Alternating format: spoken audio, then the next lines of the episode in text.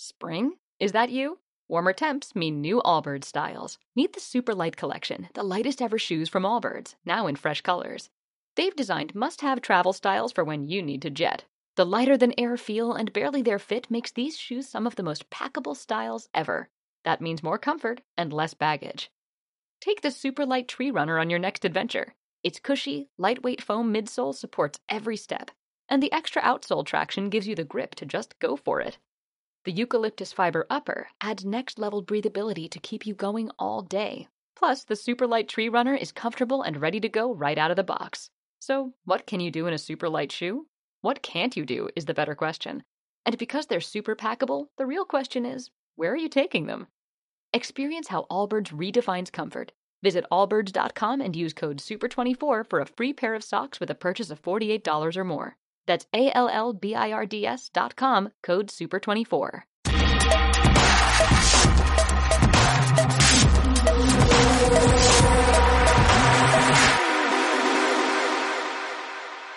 Un saludo a todos los que estáis ahí ya esperando a que comenzara Palabra de Hacker. Pues aquí está, arrancamos puntuales como viene siendo la tónica. Bueno, mi nombre es Yolanda Corral y bueno, tenemos preparado un directo para indagar en la nube, ¿vale? Porque cada vez nos movemos mucho más, eh, subimos más información, utilizamos más la plataforma para tener alojadas un montón de cosas en la nube. Y si andamos por la nube, tenemos que preocuparnos también por la seguridad. Entonces, vamos a analizar esta noche en qué cosas hay que tener en cuenta, ¿no? En las que hay que, bueno, pues eh, mantenerse lo suficientemente despierto para prevenir esas posibles amenazas que también, obviamente, se dan en, también en, en toda esa infraestructura, ¿vale? En todos los entornos de, de, cloud, de la nube.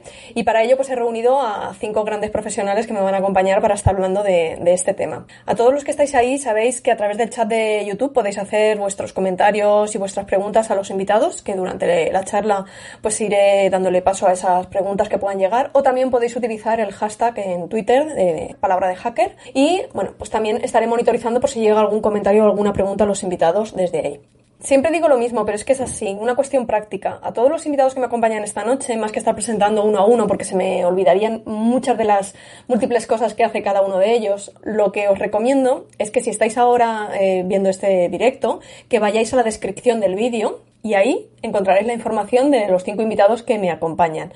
Y si estáis viendo este vídeo a posteriori o estáis escuchando el podcast cuando ya esté subido, hacer lo mismo, ir a la descripción, abrís y ahí encontraréis la información de todos los invitados que me acompañan. Por eso que los tengo ya aquí preparados. Aquí a los, a los cinco tengo a David Yadrón, a Dataliz Castillo, a José Manuel Ortega, a Blanca Fernández de Córdoba y a Miguel Ángel Arroyo. Eh, cinco grandes profesionales, eh, cinco grandes amigos también. Algunos tengo la suerte de conocer, a, la mayoría, menos a Dataliz en persona, pues la tenemos en Perú, está en Latinoamérica. A ella no la conozco en persona, eh, sí que los conocía previamente a todos, pero tengo la suerte de que a los otros cuatro sí que los he visto en persona. Con lo cual, muy agradecida a los cinco porque estáis aquí acompañándonos en directo en Palabra de Hacker. Desde luego, para mí es un enorme placer el poderos arañar un poquito de tiempo a tan grandes profesionales para poder estar indagando pues, en temas de ciberseguridad que tanto no, nos interesan.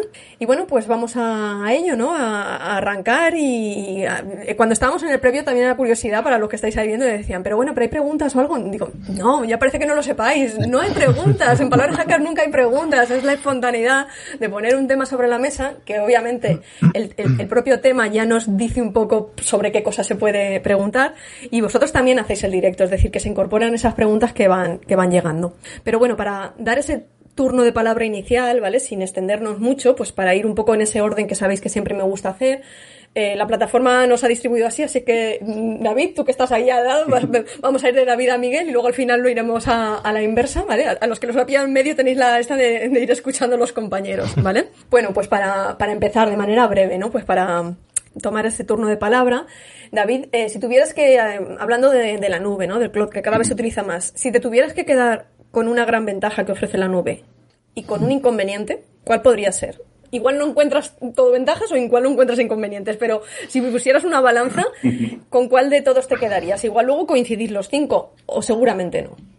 Bueno, pues antes que nada, muchas gracias Yolanda por, por invitarme aquí a Palabra de Hacker. Y bueno, yo creo que es una pregunta complicada, porque al fin y al cabo, poner en una balanza los pros y los contras de, de la nube, siempre, siempre es complicado. Pero a mí, sin embargo, sí que ha habido una vez, porque yo al venir de, un entorno on-premise, o creo que pues como todos siempre hemos trabajado en la parte on-premise, al pasar al cloud sí que hubo una cosa que me resultó, la verdad es que mm, chocante, eh, por lo, por lo bueno, y, fue la parte del tema del log. Es decir, yo, por ejemplo, mi experiencia sobre todo es en, en el cloud de Amazon, en AWS, y, y, básicamente a mí lo que, me, lo que me llamó mucho la atención era lo fácil que era tener logs de prácticamente casi toda la infraestructura simplemente con un clic. Por esa parte, para mí, viendo lo que he padecido y lo que habremos padecido todos para tener una, buenos logs o unos logs de calidad, pues para mí eso fue una, de las cosas más sencillas. Sé que a lo mejor no es la, más importante, pero a mí es la que a lo mejor me, chocó más. Y el contra que le pondría al cloud, eh, yo creo que exige mucha responsabilidad a los equipos de, a los equipos de, ya no solo de seguridad, sino a los equipos de ingeniería. Es decir, tenemos mucha, mucha potencia, tenemos mucha versatilidad en la nube, pero eh, eso nos conlleva que debemos ser muy consistentes o debemos de tener siempre mucho cuidado en cómo desplegamos, porque es muy fácil dejar recursos abiertos o, es muy fácil eh, que algo se nos puede quedar desprotegido. Muy bien. Bueno, cuando tú has dicho la ventaja, dices, igual no es muy importante, es que os estoy preguntando a vosotros, vuestra impresión personal. Sí que puede ser, claro que es importante, es importante para ti, por eso os pregunto a cada uno en primera persona. Puede ser coincidente con el resto de compañeros o con gente que nos esté viendo, o no tengan su otra ventaja y su otro inconveniente. De hecho, en esta ronda, Dataliz te toca en este momento, ¿vale? Bienvenida Palabra Hacker, tú estás ahí en, tu en medio de tu horario laboral, pero bueno, si tuvieras que poner y hacer esa balanza como ha hecho David, entre la ventaja e inconveniente que le encontrarías a, la, nube, ¿vale? al cloud, ¿cuál sería? Bueno, buenas noches por allá, buenas noches por aquí. Este, gracias Yolanda por la invitación. Bien, este, yo creo que tenemos que adaptarnos. En realidad, este, yo sí tomaría el tema de cloud. Es más, ya creo que las empresas aquí en Latinoamérica lo están tomando por el tema de que es más fácil para el negocio, el tema de la flexibilidad. Y sí lo implementaría, pero como dice David, viendo también los temas de seguridad, ¿no? Entonces, este, personalmente he tenido bastantes, eh, se podría decir, retos que cuando vienen, bueno, no, los equipos y vienen que nos vamos a ir a cloud, entonces este piensan de que todo el tema cloud ya viene embebido, el tema de seguridad, y luego hay que hacerle como que un zoom y no, eso no está contemplado, eso no se ha visto, entonces eh, les cae como un baldazo de agua fría pensando que van a cambiar y que todo ya está resuelto y que no van a sufrir ataques y todo eso. Entonces, este, ahí empieza todo el trabajo, ¿no? del equipo de seguridad y con los demás equipos. Entonces, eh, yo sí me voy a cloud, pero eh, con ciertas restricciones, ¿no? Y aterrizándolo también al negocio en, el que estoy, ¿no? Entonces, yo sí me iría por el tema de que hay que adaptarnos, ¿no? El cambio se viene y, bueno, hay que tomarlo. O sea que ahí es la balanza un poco, o sea, el abrirlo, el abrirse al cloud, pero bueno, sabiendo un poco dónde se va pisando poco a poco, ¿no? Siendo cautos también sería un poco la conclusión. Luego indagaremos mucho más en, en ese, cómo está siendo esa, introducción, ¿no? Más paulatina a lo mejor en Latinoamérica, pero lo, que nos estás contando, que a lo mejor aquí lleva un poco más de trayectoria, pero más o menos también se han lanzado muchas pymes y muchas empresas que no estaban, se han lanzado ahora pues por las circunstancias que nos han acontecido. Bueno, José Manuel, en este ronda inicial, pues lo mismo que he dicho a tus compañeros, eh, si tuvieras que poner en una balanza con qué cosa buena y con qué cosa menos buena te quedarías hablando de, de la nube, del cloud. Vale, para mí yo creo que la cosa a destacar ¿no? de, los entornos cloud es ese punto de acceso a, gente que está empezando un proyecto nuevo o una startup que no necesita hacer una gran inversión en infraestructura hardware para, para poder poner a, al público, ¿no? ofrecer al público su, su producto o servicio. Y como desventaja, pues más también enfocado para, para grandes empresas, el tema de que es un entorno más a gestionar, porque al final eh, hoy por hoy no te vas a desprender de tu, de tu entorno on-premise. Entonces tienes que mantener tu entorno on-premise y tu entorno en la cloud y son pues, naturalezas diferentes que, que requieren pues, profesionales diferentes y pues, conocimientos diferentes. Muy bien, ya digo que esto es un poco la, primera toma de contacto. Luego ya vamos a ir dando mucho más. Desde luego que son conocimientos diferentes y todo suma, que no porque se dominen mucho en una cosa ya llegas a lo otro y es, extrapolar todo el conocimiento. O sea, extrapolas parte de conocimiento porque es el bagaje que se lleva, pero tiene sus propias cosas que hay que conocer y que, bueno, que van derivando y que, que por eso pues, se requieren también, ¿no? Especializarse también un poco en ese sentido, que no es llegar y, y adapto todo. Bueno, Blanca, pues en este recorrido has estado escuchando, al pillar ahí en medio has tenido la, la, ventaja de escuchar a tus compañeros, pero independiente de lo que ellos han dicho, si tú tuvieras que poner una balanza también, ¿con qué cosa buena y con qué cosa menos buena quedarías hablando de, de la nube? A ver, uh, yo creo que es la misma palabra para la ventaja y el inconveniente. Eh, que es la responsabilidad. Eh, ¿Por qué? Pues porque la nube tiene la ventaja de la delegación de responsabilidad que haces, que muchas veces no puedes absorber en tu propia empresa el cumplimiento normativo y pues lo tienes hecho, o casi hecho, evidentemente. Y por el otro lado tienes el mismo inconveniente. ¿Te fías de ceder la responsabilidad a un tercero?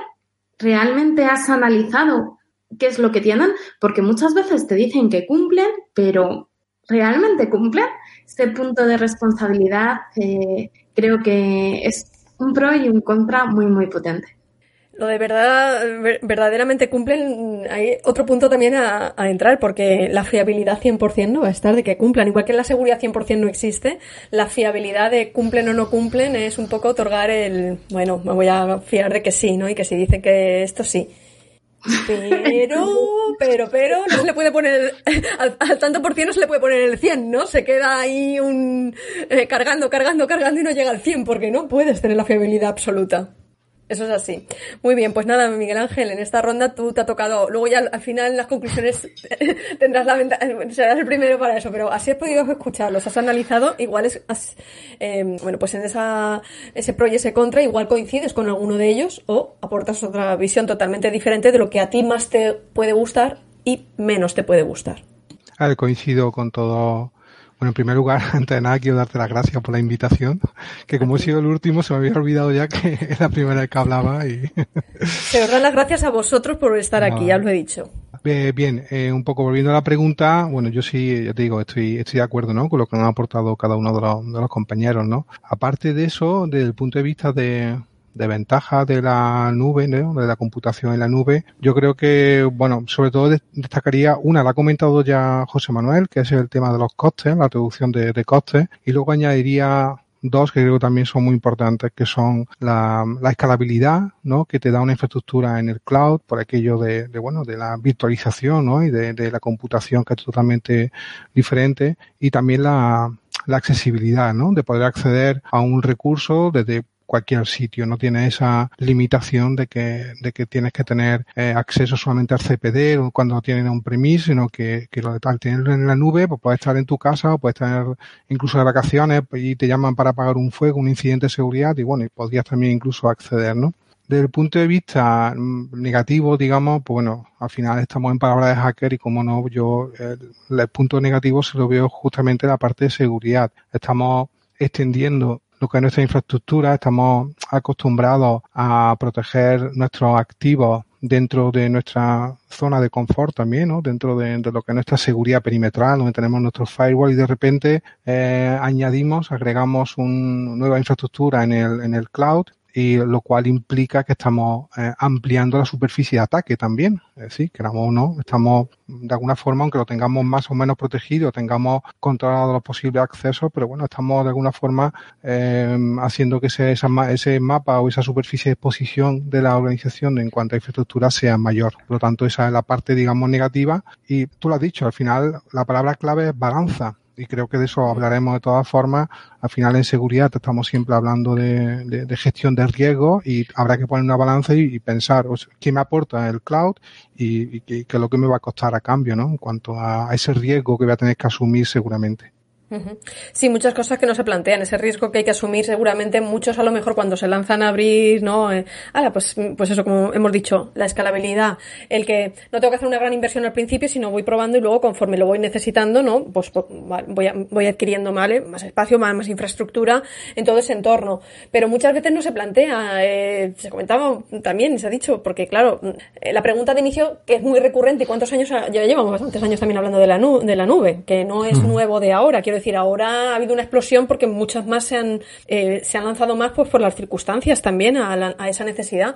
Pero esto es como cuando se habla de las nuevas tecnologías, cuando van a dejar de ser nuevas, ¿no? O sea, y la nube, lo suyo hubiera sido la pregunta al principio es decir, ¿Pero es segura la nube o fiel de la nube? Pero claro, cinco, pues, pues lo habéis puesto ya sin, sin haber preguntado eso, en los pros y los contras lo habéis puesto. Pero claro, eh, como habéis comentado, se ha pasado que ahora se combinan, pero se ha pasado de tú controlar tu infraestructura, no esa seguridad física que tenías ahí y controlar tus máquinas, tus servidores, tus cosas, a lanzarte a la nube en la que estás, no deja de ser en un tercero, en el que estás confiando. Eh, a la hora de, mm, bueno, pues en vosotros con los trabajos y la experiencia que tenéis, ¿Cuáles son las dudas que más se le plantean a la hora de abrirse a, la nube, a la, gente que, que, sí, a, a, una empresa, a una organización, cuando va a esto, ¿se le plantean esas dudas? ¿La seguridad pasa por su cabeza? ¿O os habéis encontrado que, igual no lo tienen ahí en cuenta? veo, veo caras así, veo así, ahora se, rompe, el, ya no tenemos por qué ir en el orden, pero como veo mm, caras discordantes, pues el que quiera ataca primero y luego vienen los de detrás, tanto los de así como los de así. Venga, ¿está presente o no está presente la seguridad cuando se lo plantean? Yo diría que sí. Eh, lo primero que, bueno, una de las primeras decisiones que tomas es si la nube a la que vas eh, permite lo que quieres hacer y después si lo hace con garantías.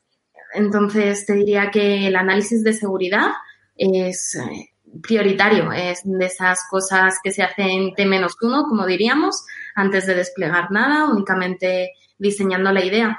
Desde luego, creo que la intención de nadie es subir a la nube para montar algo expuesto y que va a dar problemas a lo largo. Para, eso te lo quedas tú. No hay más.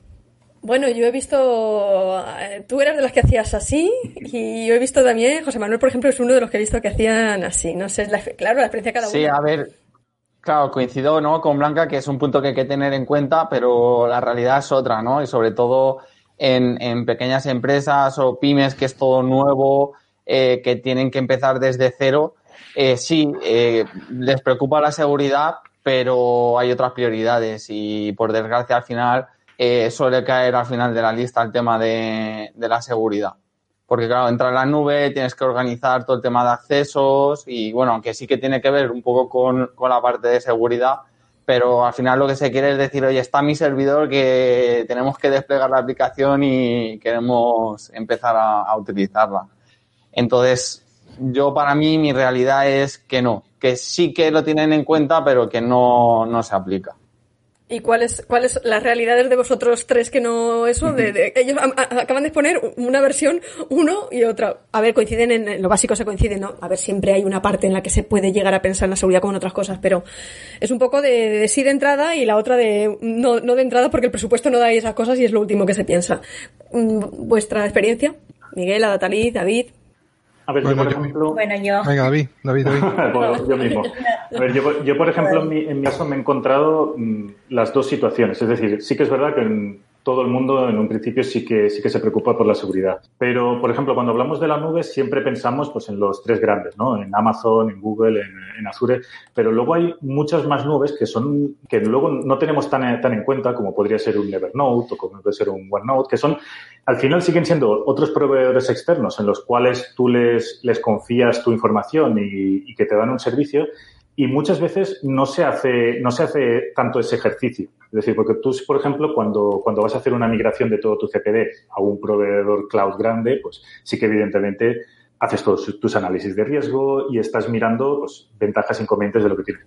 Pero luego siempre tienes cualquier empleado dentro de la empresa siempre puede abrirse una cuenta, bueno, digo Evernote como puede ser cualquier, cualquier, otro, cualquier otro servicio, y puede subir información de la empresa ahí. Es información que está en, en una nube y que al fin y al cabo no está controlada, no está controlada ni por la empresa y al final esos riesgos no se han tenido, no se han tenido en cuenta. Entonces, yo por, por, ese aspecto sí que creo que cuando, cuando se va a hacer una migración grande se tiene en cuenta la seguridad, pero luego todas esas nubes más pequeñas o esos proveedores en la, en la nube eh, que parece que no existan, yo creo que ahí se, se descuida mucho a la hora de pensar en la seguridad cuando, y qué información se está subiendo ahí por establecer alguna forma la nube cuando hablamos tú, las grandes plataformas en las que se piensa para esa infraestructura y lo otro vamos a decir, aunque también son nubes, vamos a decir las nubecillas cotidianas, las nubecillas cotidianas da igual OneDrive, o sea, me da lo mismo Drive, me da lo mismo las que sean, pero que son las cotidianas de los usuarios de todo el mundo, básicos en los que metes tus fotos, pero también puedes meter un archivo con un Excel de la empresa o de cualquier cosa, que son esas,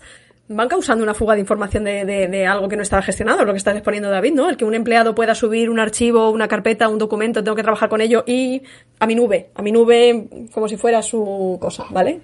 utilizo mucho una comparativa que no sé eso en la, en las formaciones cuando la gente entiende lo de la nube y esas cosas es como yo les pongo la comparación de que es un trastero un trastero que te puede dejar el, el vecino y que puede acceder a su trastero en cualquier momento a ver qué hay allí. Le pongo un poco ese, ese símil. Bueno Nataliz Miguel en vuestra experiencia se parece más a la de así o a la de así ¿cuál es? le dejo a Nataliz. Bueno. Gracias eh, bueno, este, lamentablemente no. Este, en realidad, cuando salen nuevos proyectos o en las organizaciones que he estado, que he estado también como consultor, ven el tema de la migración de un data center para reducir costos, ¿no? Ya sea costos en el mantenimiento, para poder tener el tema del acceso y el tema de seguridad como que lo dejan al final, ¿no? Entonces, este, no lo consideran. Eh, me ha pasado eso en bastantes empresas en las que he estado, ya sea trabajando, haciendo consultoría, entonces no la consideran. Eh, es raro que la consideren salvo si la información que van a almacenar sea sumamente crítica, entonces ahí recién como que le, ponen un poco de énfasis al tema de seguridad, ¿no? Y creo que las personas recién se están poniendo el chip de que es importante. Entonces, como comentó José Manuel, hay empresas pequeñas que tampoco tienen el conocimiento, ¿no? Hay pymes que no tienen el conocimiento, entonces ni siquiera saben o diferencian lo que es seguridad y solamente ven el tema de una transferencia o en tener un data center y pasarlo simplemente al cloud y ahí queda, ¿no? Entonces hay bastante desconocimiento de ello, ¿no? Sí, se puede ver esa transferencia como esa comodidad de lo tengo almacenado en un sitio que me permite mm, que me pueda conectar en cualquier parte, en cualquier lugar, en cualquier momento. Y no se ve qué hay detrás para esa facilidad y, ¿no? y el, el, ir añadiendo espacio, no si te, te, quedas corto de alguna forma, no se ve, no se ve tanto en ese sentido. Muchas, las pequeñas y medianas empresas, que es el, el tejido mayoritario en los diferentes sitios y es así, aún cuesta mucho por avanzar. Bueno, Miguel, otra vez te ha tocado, da igual, al final, como ha habido muchos así, así, al final hemos hecho la misma pregunta de los cinco y te ha tocado otra vez después de escucharlos. pues tu experiencia, ¿dónde se, se, pone más o en término medio? Pues, un término medio en el sentido en el que depende, yo creo que se ha comentado, creo que José Manuel también lo, lo ha referido, tiene mucho que ver también con el tamaño de la empresa. ¿Vale? Para empezar. Es decir, normalmente cuando son pymes, normalmente no tienen a lo mejor la necesidad de, un, de, de, una nube tan compleja. Aquí también ya engancho para decir que también todo depende del tipo de servicio nube que vayamos a contratar antes había comentado el tema de OneDrive, pues sería un, un SaaS de toda la vida, ¿no? Un, un, software as a service. Luego tenemos el, infraestructura, plataforma, entonces en función un poco de eso, la verdad que, eh, o sea, esa pregunta que, que, que hemos planteado, la verdad que eh, en función del tipo de empresa y en función del tipo de servicio cloud que necesite, ¿vale? Pues la gente tiene más o menos esa consideración de seguridad. Por ejemplo, una empresa grande que se va directamente a una infraestructura como servicio, pues entiendo que, bueno, pues al final se va a encontrar todo en, en crudo, digamos, entre comillas, y todo va a tener que montarlo prácticamente desde, desde cero, cuando a lo mejor una pequeña empresa lo que va a querer a lo mejor es algo tipo OneDrive o Dropbox y lo único que quiere es pues tener la información ahí subida para que sea accesible de cualquier sitio. Y las consideraciones de seguridad, ahí sí es verdad que creo que juegan con una falsa sensación de seguridad, sino que dan por hecho de que, digo, oye, el Dropbox es seguro o OneDrive es seguro y, y ya está. Sin embargo, de otro tipo de empresas grandes que se meten en proyectos más complejos de, de cloud, pues posiblemente pues sí hagan ese análisis de riesgos previos, vean cuáles son las amenazas que pueden poner en peligro esa, la, la información que allí vayan a subir y vayan a transmitir y, y, preparen los mecanismos de seguridad adecuados para que esa, esa información esté protegida lo, lo mejor posible ese análisis de amenazas que debería de hacerse siempre, pero que no siempre se produce. De hecho, a lo mejor es como tengo que contratar algo para, para almacenar este tipo de cosas y hay veces que, que pasan, pues como comentario que, que decía Ángel también, que ha dicho, he visto empresas pensar que se han ido a la nube y lo que les han vendido es un hosting compartido con RDP expuesto. Quiero decir, Por Depende. ejemplo. No, no, seguro que el caso que está exponiendo Ángel, no estamos hablando de una gran empresa que cuenta con su servicio IT, que ya se deja asesorar y va buscando una cosa, pero una pequeña empresa que a lo mejor piensa en cómo para poder manejar o salir del paso muchos habrán visto en estas circunstancias que nos han acontecido de cómo salgo ahora del paso de, de, del trabajo físico a poder llevar un trabajo a, ¿no? Eso que se ha nombrado teletrabajo, que se ha llenado la boca ahora de nombrarlo, haciendo una, un, un, asalto. Pues muchos. No, y creo que, y el comentario, el comentario de, de, Ángel creo que también es muy, muy acertado, porque precisamente eso. Una, una, cosa tan simple como contratar un VPS en cualquier proveedor de, de, hosting que hay, ya automáticamente lo asimilamos como si ya fuera un servicio cloud y, y a partir de ahí incluso empezamos ya también a pensar que por defecto toda la seguridad la voy a tener garantizada. cuando realmente eso no es así. Es decir, va a tener a lo mejor mmm, algún tipo de mecanismo de firewall, de cortafuego, que va a hacer un control básico, pero a partir de ahí lo que sea un control de acceso, trazabilidad, aquello que decía, por ejemplo, David, el tema de, de los logs, ¿no? De tener esa, esa visibilidad de los eventos, de todo lo que pasa, eso en, en, en escenario ese tipo mucho más limitado. Entonces, yo creo que hay un, hay un gran desconocimiento también sobre eso y, y eso al final conlleva también porque haya mayor riesgo, ¿no? Por, por no, no conocer la amenaza, por ejemplo, los riesgos que puedan tener asociados. Ajá. Entonces, en ese, en ese desconocimiento estaríais de acuerdo entonces con la opinión que estaba mm, no vertiendo Irraz eh, Rúlez en, en, YouTube, que dice, en mi opinión las empresas sí se preocupan por la seguridad, pero tampoco hay tantos consultores de seguridad que conozcan en profundidad la nube. Uh -huh. ¿Estaríais de acuerdo? Yo estoy totalmente de acuerdo. Es decir, totalmente. Hay, des, hay, desconocimiento de, de, de, lo que es la seguridad en la nube y las capacidades que tiene la nube en cuanto, en cuanto a seguridad, pero ya no solo entre las empresas, sino incluso incluso entre nuestro sector, entre el sector de la seguridad, hay todavía mucho desconocimiento porque al final si, si no has tenido, si no te has visto expuesto a que has tenido que proteger algún, algún tipo de, de servicio que tengas en la nube, pues muchas veces solo conocemos de la nube lo poco que hemos tocado y, lo, y los y los titulares que hemos visto en prensa, ¿no? Que es brecha de seguridad, brecha de seguridad y vamos, no, no te cansas de, de ver.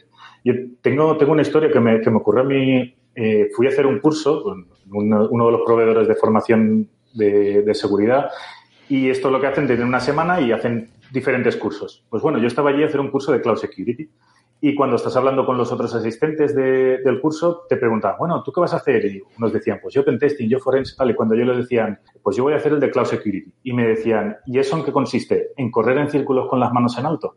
Porque no qué, no, no se conoce. Es decir, decían, sí, bueno. estás pensaban que estás vendido en el cloud.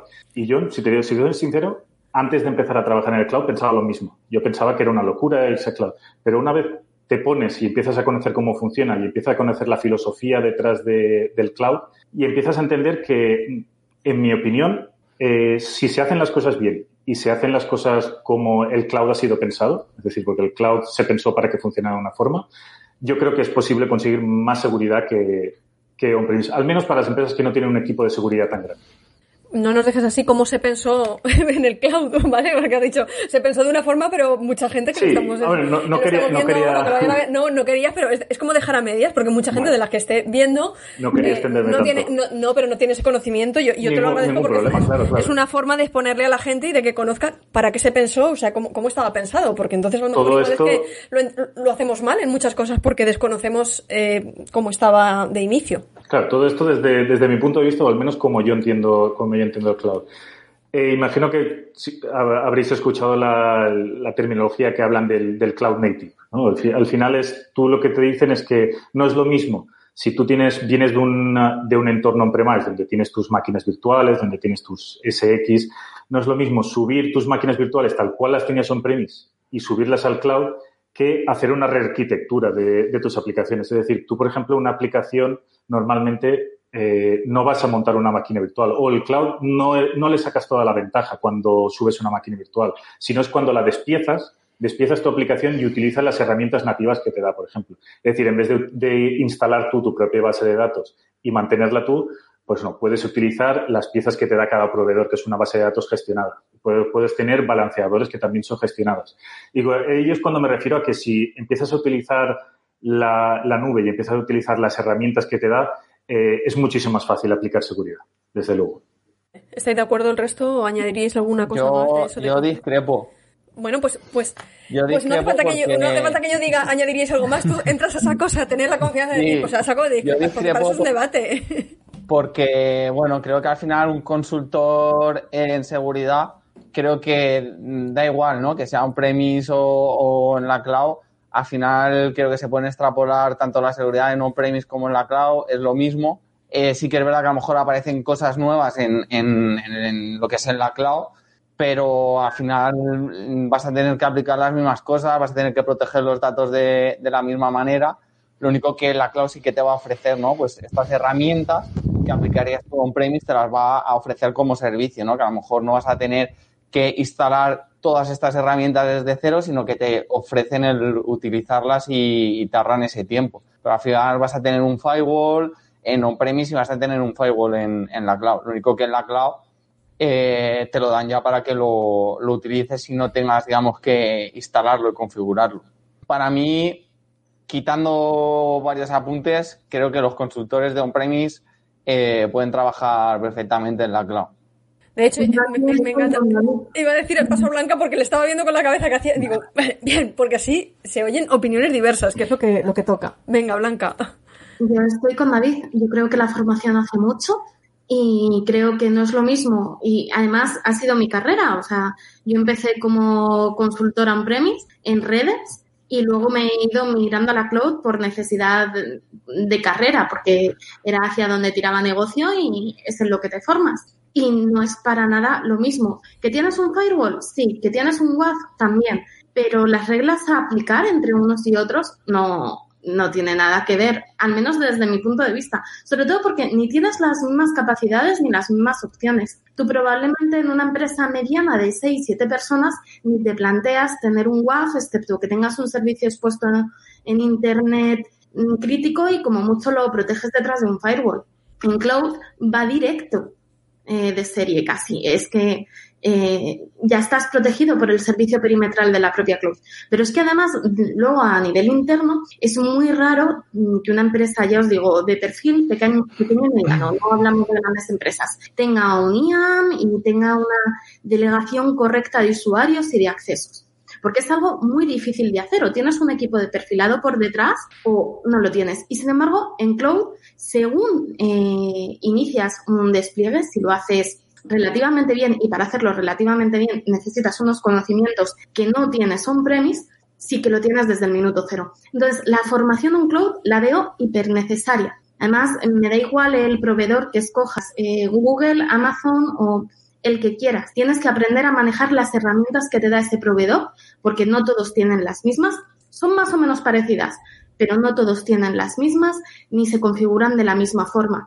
Y luego, además, cada uno por debajo hace lo que quiere. El que en un proveedor eh, tengas un gestor de ciclo de vida de contraseñas no significa que lo tengas activo por defecto en el resto. Entonces, tienes que conocer muy a fondo tu producto para poder levantarlo correctamente. Al igual que también te dirían parte lo mismo en premise, tienes que manejar muy bien el firewall que, que pones en el rack para poder sacarle todo el partido, pues te digo lo mismo, si quieres sacarle partido a la cloud, tienes que saber de seguridad cloud.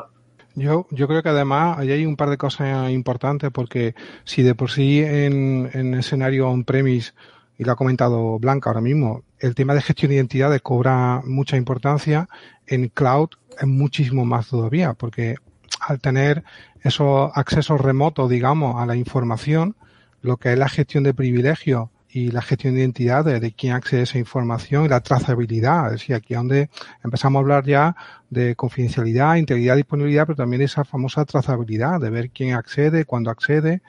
Y luego también una cosa también muy importante es que de hecho, es algo diferenciador es que hay soluciones de seguridad que son específicas en, en cloud que no las encontramos en on-premise, como puede ser los CASB, por ejemplo, el Cloud Access Security Broker, para que esos cuatro puntos que creo que de alguna forma, aunque cada uno ha ido nombrando, pero creo que hemos hablado de visibilidad, hemos hablado de seguridad del dato, hemos hablado de cumplimiento y hemos hablado de, me falta uno que no me acuerdo ahora, pero bueno, son los cuatro, los cuatro pilares del CASB y creo que eso es, es sumamente eh, es importante. Entonces, yo estoy de acuerdo, estoy de acuerdo en, con José Manuel en que sí hay una parte que puede haber una parte común en el consultor, pero justamente el otro día más que fue eh, un poco el, debate que, o los comentarios que empecé con, con David, ¿no? Que propuse, puse en Twitter, oye, ¿no echáis en falta en los congresos de seguridad, pues, no sé, que haya más charlas sobre seguridad en cloud? Vemos mucho tema de pentesting, vemos mucho tema de forense, vemos mucho de OSINT,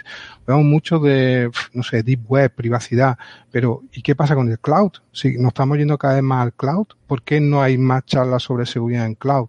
Y eso un poco, fue un poco el, detonante, ¿no? De que David y yo empezamos a, a hablar y... Y, fue, el origen, yo, yo, tenía el tema enlistado y fue el origen, lo vi y dije, pues mira, aprovechando la conversación, propuse el, plantearlo en directo. Estaba, estaba en la lista como en muchos temas recurrentes, porque el cloud cada vez está más presente. Correcto. Por eso el, comentario que ha hecho Iraz, creo que, ha sido sobre, sobre los consultores, es cierto, hay, hay consultores de seguridad, pero a lo mejor que tenga una especialización en el tema de cloud, no, no habrá muchos tampoco que puedan a lo mejor dar ese tipo de, de soporte, recomendar y acompañar a una empresa grande hacia un proyecto en el cloud de forma segura. Eh, nombraba antes eh, David, bueno, cuando decía, ¿no? Lo de las brechas de seguridad. Es una de las principales amenazas que se habla de, cuando se piensa en la nube, ¿no? Siempre eh, cuando ha, habido un ciberataque y, bueno, pues eh, la base de datos de no sé qué, han quedado expuestos no sé cuántos datos. Siempre esas brechas de seguridad, brechas de seguridad que se dice. Pero luego, sin embargo, por ejemplo, como estaba diciendo James, estaba diciendo el 85% de los ataques informáticos están dirigidos a servidores on-premise porque son más vulnerables. Sería no, no, no lo sé. Digo, es así, se reparte, es un 50%, porque si cada vez estamos más en la nube, también las amenazas se dirigen mucho más a la nube, hay que estar más preparado, sin descuidar las otras amenazas que, que siguen ahí y que van a seguir. ¿Te vas a fiar de que Amazon va a reconocer absolutamente todos los ataques que recibe? ¿O que Microsoft y que no te van a decir que los tienen parados porque eh, sus medidas de protección perimetral lo ha hecho? Yo no me, fío, no me fío ni de mí misma, Blanca. Las estadísticas de ataques, me da igual cuántos ataques sufra un servidor on-premise del vecino, me importa cuántos ataques sufre mi servidor on-premise. Y lo mismo con mi cloud, me da igual cuántos ataques reciba la cloud en la que estoy de forma general, me importan los que yo tengo en particular. Esto es un poco egoísta, pero suficiente tengo con defender mi castillo como para ponerme a defender el de enfrente. Sí, lo que pasa es que, te mueves un poco en la media cuando, es cuando, ves lo que sucede en los castillos de alrededor, es un poco también, ¿no? De, cuando te va a tocar, ¿no? La fortaleza la pones, pero es un poco por saber. Pero bueno, entonces, en esa balanza que se está diciendo, eh, se otra cosa es que lo reconozcan, como tú estás diciendo. Van a reconocer todos los ataques, o nos enteramos pasados meses, pasado mucho tiempo. Eso es lo que, lo que sucede. Pero se diría que, que hoy en día, bueno, es que Aquí, y de partida, en palabras hacker lo hemos visto muchas veces, los ciberdelincuentes no es que se lancen a una cosa, sino que diversifican su modelo de negocio, es decir, atacan un poco, un poco a todo, ¿no? Igual. Pero si tuviéramos que decir de los ataques que se, que se presentan, eh, serían, en la nube se están produciendo muchos más. ¿Ha, habido un aumento ahora a la vez que la gente se mueve mucho más hacia la nube? ¿O más o menos? Porque muchos no se reconocen en el tiempo. Bueno, lo que son ataques, lo que son ataques de tipo de amenazas persistentes, como son APT y eso, mm, se tardan en descubrir que, que ha ocurrido incidentes de seguridad, pueden pasar meses a lo mejor, ¿no? Eh, hombre, yo creo que por estadística, yo tampoco no tengo, obviamente no tengo esos datos, ¿no? Pero entiendo que por estadística, si, si cada vez son más las empresas que se mueven al, al cloud y abren eh, o de alguna forma exponen más su infraestructura, pues entiendo que sí tiene que haber mm, un aumento en ataques hacia infraestructura eh, cloud. De hecho, em, creo que también han comentado por ahí por en, el chat de, YouTube, creo que también eh, se refleja en que cada vez las empresas que se dedican a ofrecer servicios de, de pentesting, cada vez ofrecen más eh, pentesting, servicios dirigidos pentesting a cloud, ¿vale? Entonces eso también hace ver que, que la, tanto eh, las empresas que, que se suman al cloud, como los propios proveedores, pues también están, mm, digamos, un poco más concienciados con, con, esta, con esta parte. Posiblemente no sea todavía lo suficiente.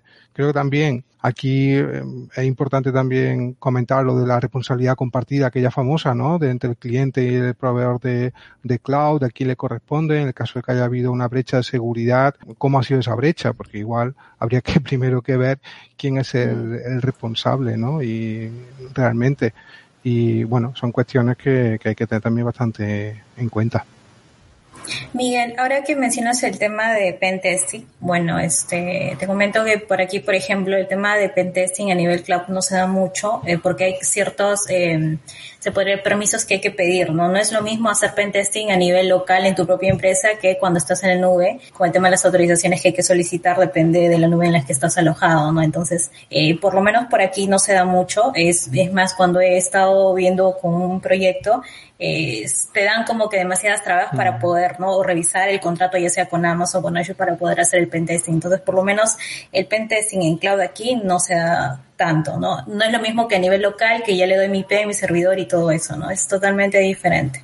pero este sí es importante eh, y bueno, recopilando lo que decía anteriormente José Manuel y también Blanca, ¿no? Y de repente me estoy yendo un poco de, de lo anterior. Este, yo creo que el tema también de los consultores especializados te sirve mucho el tema del conocimiento en premise, pero hay que conocer más las herramientas de la nube en la que estás yéndote y también teniendo en cuenta los temas de seguridad, ¿no? Entonces, este, solamente quería para reforzar eso, o sea, eh, no, no creo que, que deberíamos como que dividirnos, o sea, que solamente eres un consultor a nivel on-premise y tú solamente cloud, ¿no? O sea, te sirve, te da de base, pero si te especializas en, en la solución que estás yendo y viendo los temas de seguridad, como que lo puedes llevar bien, ¿no?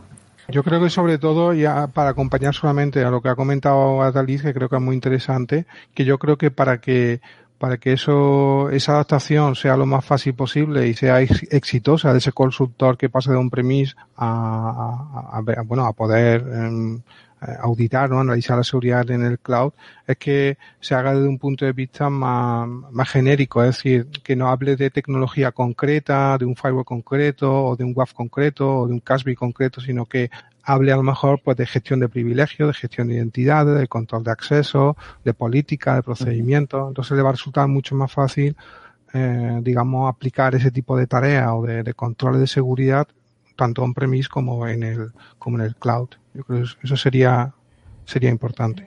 Sí, lo que hemos dicho es un bagaje que te vas, vas acumulando. Lo que pasa que, que, tiene una parte novedosa que hay que conocer, que no porque te manejes en una cosa llegas al cloud y ya lo manejas todo. Tiene unos aspectos que tienes que conocer y que, que bueno, que refuerzan conocimientos que venían anteriores, pero que son también un poco diferentes. Eh, he nombrado lo de la, la, brecha de seguridad, que es lo que normalmente se, se nombra mucho más cuando se habla de seguridad en la nube, ¿no? Pero ¿qué, ¿cuáles son las amenazas en las que habría que pensar cuando hablamos de seguridad en la nube, porque no todos son brechas de seguridad. También estás diciendo pues hay que la gestión de las identidades es para reforzar, ¿no? Que las infraestructuras que, que, que, que nos fijemos muy bien cómo montarlas y tal. ¿Cuáles son las amenazas más, eh, si tuviéramos que hacer un listado o algo así, o del, que, se pueden que se pueden producir en un entorno cloud, las, las más comunes, independientemente de una, de una, brecha de seguridad, ¿vale? A, esa exposición, pero puede ir en cadena, ¿no? Que si a lo mejor la infraestructura no está bien puesta o no se ha hecho bien la gestión de identidades, no se ha puesto la suficiente eh, seguridad para el control de, de, acceso y todo eso, pues va en cadena, ¿no? Es lo que permite que pueda llegar a, a, la, a la brecha, que es lo que más se, lo que más se escucha y más suena. Pero si tuviéramos que hacer una lista de, de amenazas en la nube, ¿cuáles serían? A ver, a mí me gustaría comentar, antes de, de hablar de amenazas, ¿no? Ah, que, que, cuando nos vamos a, a la cloud, eh, también pensar que estamos utilizando servidores compartidos y sobre todo el tema más delicado en, bueno, puedes contratar tus servidores eh, propios, pero no todo el mundo puede, no todas las empresas pueden pagarse sus servidores exclusivos para ellos.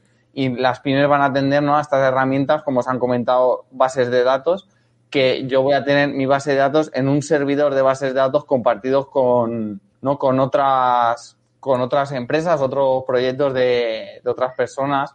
Entonces, aquí ya tampoco depende de mi seguridad, porque yo puedo securizar mi aplicación, pero el vecino no puede, puede tener un fallo y a través de, él pueden acceder a mis datos. Entonces, esto a lo mejor en on-premise, o sea, bueno, no va a pasar en on-premise, ¿no? Porque en on-premise es mío y no, no va a haber un tercero. Entonces, estas cosas también hay que tenerlas en, en la cloud, entonces conocer ¿no? el, el, entorno en el que se está, se está trabajando. Sí, sí, que para las pequeñas y medianas empresas es el entorno que más se reproduce. O sea, cuando estamos.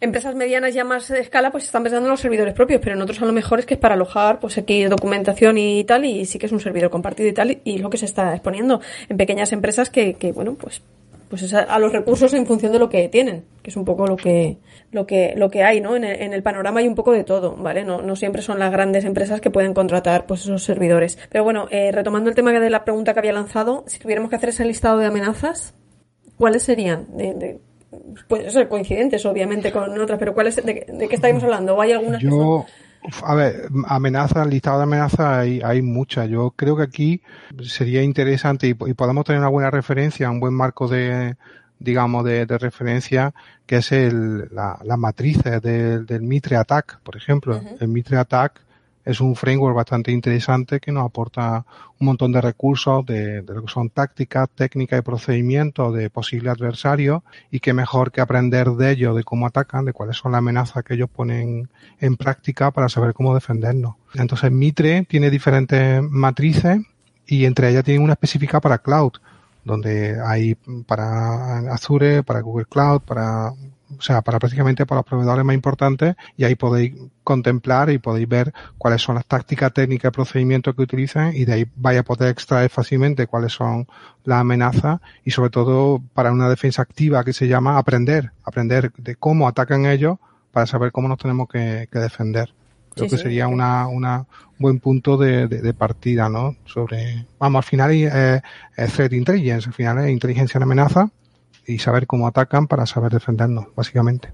Sí, no, no, porque si no, no sabes por dónde te van entrando. O sea, que te, estás un poco a verlas venir, pero si sabes cómo, cómo te atacan, vas a poder mm, poner esos mecanismos de defensa muchísimo, muchísimo mejor, ¿no? Además, puedes perfilar. Lo, bueno que tienes es que tú puedes perfilar por grupo APT. Tú puedes mirar un, si tú eres una, una organización que te dedica a industria farmacéutica, pues puedes mirar eh, qué APT son los que pueden atacar a industria farmacéutica y bueno y ver cuáles son las tácticas técnicas que, utilizan para ver cómo, cómo puedes defenderte. Entonces, bueno, yo a mí me parece muy interesante esta, esta perspectiva. ¿Coincidiríais el resto también en que sería un buen punto de partida para poder ir viendo ¿Sí? Yo te diría que sí. Eh, eh, o sea, me parece una matriz muy, muy clara de comprender y luego eh, veía en un comentario el tema de la normativa, que decían que era más habitual eh, la eh, aquí. Incluso a la hora de pasar certificaciones como el Esquema Nacional de Seguridad, la ISO PCI, es muy distinto porque está enfocada a servicios on Bueno, a ver, eh, si hablamos de la ISO 27001, sí, pero es que tenemos una ISO propia para cloud, la 27017. Entonces, es adaptarte a lo que tienes. Por suerte no, no somos bichos raros que estemos haciendo algo ultra novedoso, que la cloud solamente lleve meses en nuestras vidas. No, esto empieza ya a tener un bagaje, un expertise detrás de, de pruebas de testeo donde se ha visto qué se necesita, qué, qué se requiere, tanto por el nivel del usuario como por el nivel del cliente. Y por tanto, creo que ya sí que hay conocimiento de normativa y conocimiento de cómo realizar las cosas suficiente para hacerlas bien. No lo sé, eh, quizás me equivoco. Esto es lo que es mi opinión, pero yo diría que sí que se pueden hacer las cosas bien, que sí que hay información en Internet, que los proveedores aquí por negocio propio suelen ser bastante majos a la hora de responder preguntas y de decir, oye, tengo un problema, y por tanto, cuando tienes un ataque, normalmente es porque has hecho las cosas mal. Yo esto lo suelo decir bastante, que si en algún momento tus equipos te ven atacados, no es porque hayas cometido un único error. Ya sería mala casualidad que, oye, no tuvieras el servidor actualizado con la versión que parchea la vulnerabilidad que han atacado. No, que para que lleguen a ese punto tienes que haberles permitido acceso a tu red, para haberles permitido acceso a tu red, a ver cómo ha sido. Eh, hay una serie de pasos antes por los cuales tienen que penetrar, tienen que entrar. Entonces, si hay un fallo aquí, es que como, aunque no es nuevo, la gente no tiene la formación adecuada, no lo configura correctamente y por tanto se deja cosas expuestas que ayudan al atacante. Entonces, te diría que el, el mayor factor de ataque es capa 8, la capa humana y el desconocimiento, como también estaban apuntando también por ahí, que muchas veces, o sea, no es que dejan las cosas mm, expuestas a veces por desconocimiento sin saber muy bien cómo hacerlo. Datalí me parece que antes habrías el... Sí, sí quería reforzar lo que comentó Blanca, ¿no? O sea, aparte de la ISO y las normas también existe otra que es este Cloud Security Alliance, que creo que también la han mencionado en los comentarios, eh, que es una organización sin ánimos de lucro que tiene, yo lo estuve revisando y te da alineamientos de seguridad para cloud. Entonces, este, justo ahí te da como que las buenas prácticas o las recomendaciones que debería considerar una empresa o una organización para que pueda, para que pueda migrar a cloud, ¿no? Entonces, es como, es como la ISO 27001 que tiene los controles, pero en esto para cloud, ¿no? Y yo la he revisado, sí lo he utilizado en algunos eh, proyectos y es buena. Entonces, este, creo que si para las personas que no tienen eh, o no han escuchado, no tienen muchos conocimientos y le dan una revisada como que les podría ayudar. Sí. Tiene la, la Cloud Security Alliance, como comentaba Natalie, tiene dos cosillas muy interesantes. Por un lado, una matriz de controles que se llama CCM, que además los tienen mapeados con otras normas ISO. Podéis ver como, por ejemplo, buena práctica en 27002 o en 27017, como comentaba Blanca, lo tienen totalmente mapeado en la, en el CCM, en, el, en la matriz esta, que no deja de ser una hoja de cálculo que van actualizando.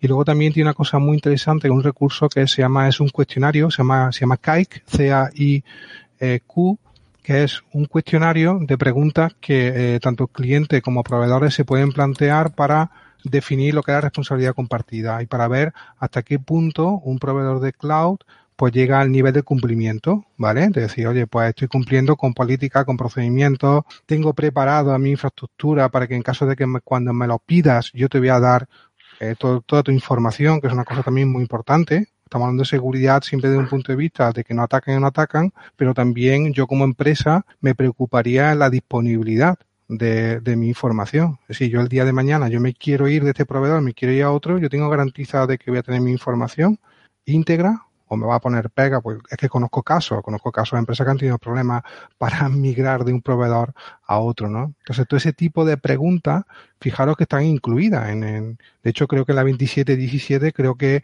hay un control específico que habla sobre eso, o habla sobre la, eh, la garantía de que tú cuando te muevas te puedas llevar tu información. Entonces, bueno, pues todo este tipo de normas ISO, todos estos marcos de trabajo, como, como los de la Cloud Security Alliance, son, son temas muy importantes a tener en cuenta, obviamente. Eh, porque el, el, el, aporte que estaba diciendo, que lo había puesto antes y era por nombrarlo, Alfredo Alba estaba diciendo lo que estáis comentando, ¿no? De la Cloud Security Alliance, eh, eh, que recomienda una estrategia de defensa en profundidad, incluyendo la autenticación de factores múltiples en todos los hosts y sistemas de detección de intrusos, lo que, lo que estabais diciendo. Y estaba recomendando también, dice, pueden seguirnos en el capítulo peruano y estaba diciendo también, eh, Jalito, que estaba diciendo, de aquí a pocos días estará realizando el evento del capítulo en Argentina. Esto de los capítulos me suena como a OWASP también, ¿no? Quiero decir. Sí, exactamente eso. Van a, van a, ¿no? Aquí van, en España. Poco... Eso iba a preguntar si en España el, sabíais. Sí, el, el ISMS Forum. El ISMS uh -huh. Forum es la, la, la, la que, lo, la que, que lo lleva, lleva. Aquí, la que lleva el capítulo español de la CSA, sí. Uh -huh. Pues eso, que es para la gente que, bueno, pues para poder seguir, que está diciendo compartir los, los enlaces, pero por saber, no sé, se ve en la página, en la página directamente los diferentes capítulos que se van, que se van añadiendo y por lo que nos está diciendo el de capítulo, pues se va, se va a realizar en, en pocos días, ¿vale? En Argentina. Bueno, uh -huh. eh, antes también salía, eh, en un momento dado se ha hecho la, la, mención ¿no? de la responsabilidad. Ha habido un momento dado en el que se ha hablado. Ese es un gran melón también que está un poco por ahí, ¿no? Porque cuando se produce pues un incidente en la nube, ¿vale? O eh, se quedan expuestos los datos o sucede alguna cosa, el melón de la responsabilidad es muy grande. Eh, mucha gente puede pensar, bueno, pero es que yo estoy como, yo he contratado los servicios de alguien que me ha dejado que yo alojara mis cosas y, y, quien me ha prestado ese servicio, o sea, quien me ha dejado alojar las cosas, ha prestado el servicio, es quien tiene la culpa. Eh, la otra parte es, no, tú, yo te he dejado una cosa y tú hayas guardado y a lo mejor no lo has hecho lo más suficientemente seguro y has dejado expuestas cosas para que puedan entrar. ¿Cómo se hace ese reparto de responsabilidades? Es con eh, depende de cada de cada proveedor, depende de lo de, de, de, todo lo que se haya quedado firmado y sellado y ese tipo de cosas como hay que hacer. Mm, en líneas generales, ¿cómo se reparte? Porque creo que va, va un poco de reparto, ¿no? O alguna cosa o, o, sobre quién recae la responsabilidad cuando hay un incidente, bueno, pues en un entorno cloud. Bueno, yo voy a empezar, siempre he sido el último, voy a empezar yo en esta A mí me da igual, yo, yo digo, me dejan aquí en silencio y voy a tener lo que no, yo, pero a ver, a ver. No, no, yo además voy a ser muy rápido porque es algo que hemos ido comentando ya y, y Blanca lo ha comentado también que la hizo. El, uno de los controles de seguridad de la 27017 precisamente es que hay que definir lo que son los roles y responsabilidades y roles y responsabilidades compartidas. Es decir, cliente y proveedor tienen que tener una tabla de roles y de responsabilidades compartida y ahí donde se define pues quién es responsable de información, responsable del sistema, responsable del servicio, etcétera, etcétera. Entonces hay que definir un poco cuál va a ser el plan a la hora de gestión de incidentes, de cómo se va a gestionar los, los incidentes. ¿Vale? O sea que realmente está todo inventado, si os dais cuenta está todo inventado en este sentido. Lo que pasa es que bueno, hay que saber dónde está cada pieza y cómo, cómo ponerla en marcha. Y me callo. Bueno, pues lo siguiente, ¿vale? Estaba compartiendo yo, ahí estaba poniendo la página oficial, ¿vale? De la Club Security Alliance, ¿vale? Porque para poder encontrar los diferentes capítulos de las diferentes zonas estaba localizando para poder poner el rótulo. Venga, y te callas, has dicho. Pues, ¿quién toma el turno de palabra? Venga, a ver, el melón de la responsabilidad que hemos dicho. Venga, aparte de lo que ha dicho Miguel. Y yo, yo yo me, en mi opinión, yo al fin y al cabo la responsabilidad siempre aunque podamos compartirla un poco con el, con el vendor, pero al final la responsabilidad última de, de, los datos que protegemos y de los sistemas que protegemos, pues al final, por desgracia, siempre va a ser, siempre va a ser nuestra. Entonces, aunque confiemos en cómo nuestros vendors eh, traten, traten la seguridad, nosotros al fin y al cabo tenemos que evaluar los riesgos que tenemos a la hora de, de compartir esa información y ver si, si, queremos, si queremos arriesgarnos. O sea, nosotros, por ejemplo, una de las cosas que, que, hacemos siempre es, siempre que vamos a incluir un nuevo vendor dentro de, dentro de la compañía, siempre hacemos un, el due diligence. O sea, siempre al final hacemos un análisis de seguridad de ese, de ese vendor, eh, pues le pedimos, le pedimos toda la documentación que tengan, hacemos un análisis de, de riesgos y en función de eso, eh, pues decides si vas a incorporar ese vendor a tu compañía o no. Porque al fin y al cabo, por mucho que ellos te digan que, van a cumplir con las normativas, que tengan los sellos y tal, si tú después de analizarlos ves que no te sientes, eh, no, no, sientes la confianza suficiente como para delegarles tus datos y al final eh, el encargado de los datos eres tú.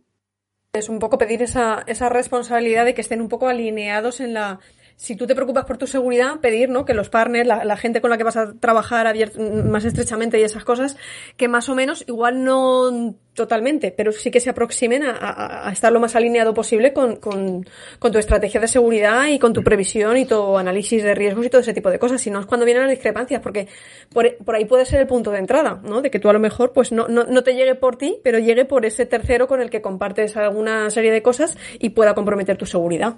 Sería un poco.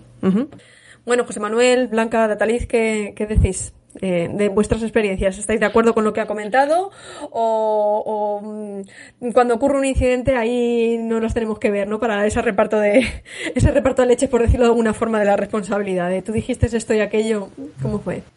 Yo eh, opino igual que, que, David, en realidad, o sea, por más que la responsabilidad sea compartida, ¿no? Porque cuando, también tiene que ver mucho en el contrato, eh, cuando te vas independientemente de la nube y tiene sus ciertas restricciones, al final es la imagen de la organización o de la empresa que confío en ese, en ese proveedor, ¿no? Entonces, este, si son datos personales, te cae todo el tema de la imagen y aparte las multas de acuerdo a la legislación, ¿no? Por ejemplo, aquí en Perú está estando mucho el tema de los datos personales, eh, ley peruana, creo que ustedes en Europa tienen este la GDRP que también está pegando entonces este eh, hay, hay que hacer como que un balance no si bien es cierto es compartido pero el tema es cuando ya sucede no entonces cómo cómo hacemos cómo cómo podemos este no sé poner los controles antes o evitarlo porque al final como dijiste al inicio la el, la seguridad al 100% no existe. Lo que tratamos de hacer es reducir riesgos nada más.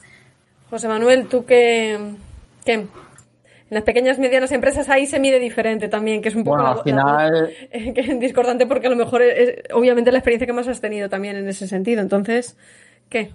Sí, a ver, eh, mi experiencia es que el, proveedor cloud siempre va a intentar mm, lavarse las manos, ¿no? Por decirlo de alguna manera. Al final es un tema de confianza entre si estás usando ese proveedor cloud, si confías en, en lo que te dice, ¿no? Que lo comentaba Blanca al principio pero al final creo que la responsabilidad tiene que ser de la empresa, ¿no? O la persona que pone al servicio de los usuarios.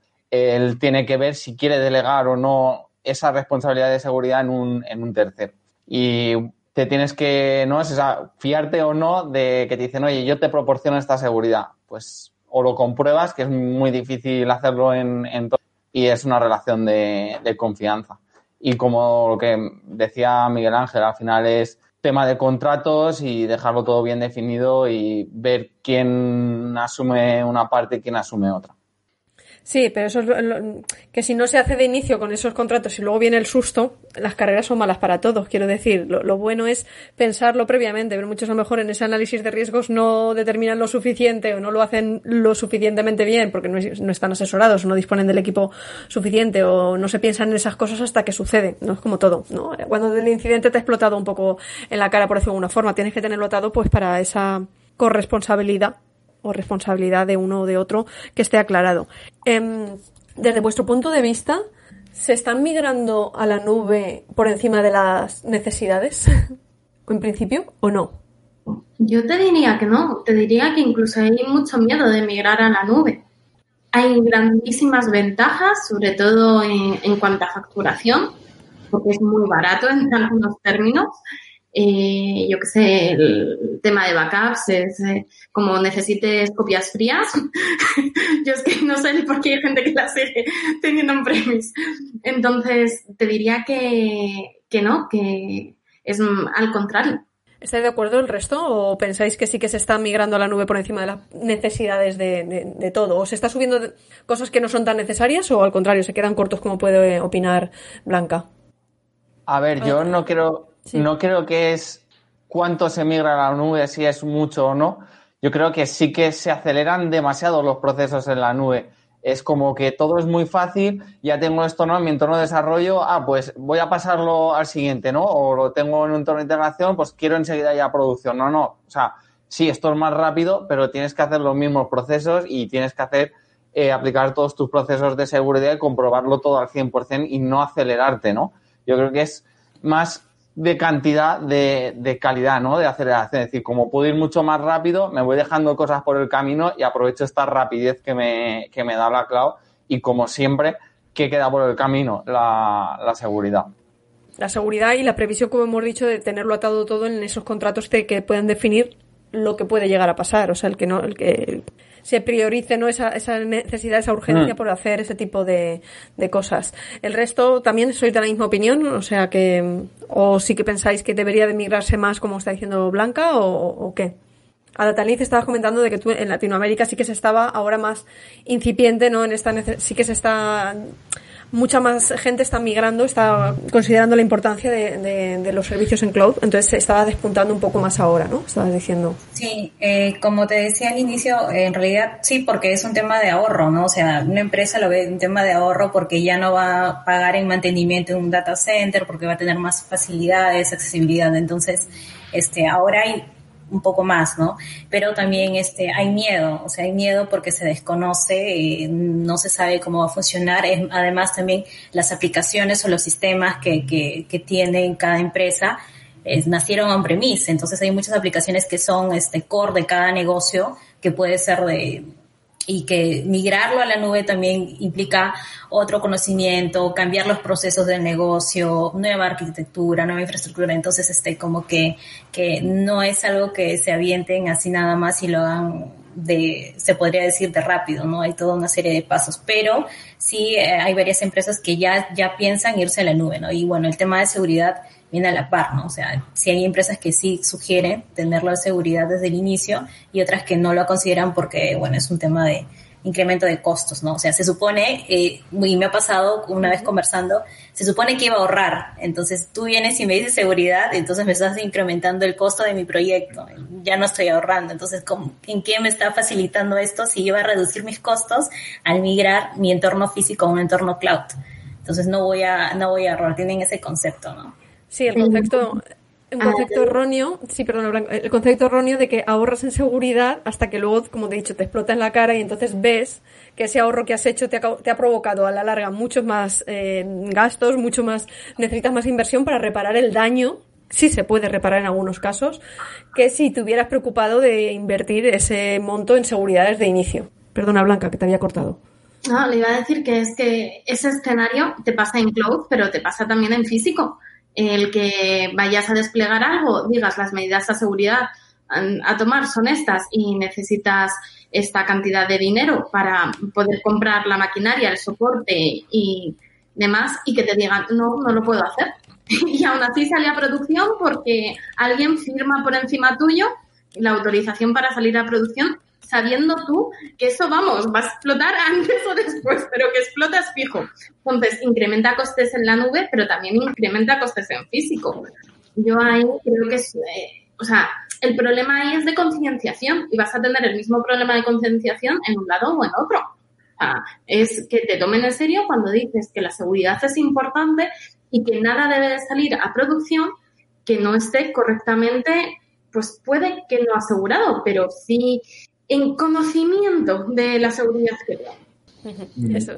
Yo, mi, opinión en cuanto, en cuanto a la migración al cloud, yo creo que en algunos casos sí que se está migrando, migrando al cloud sin estar la empresa preparada.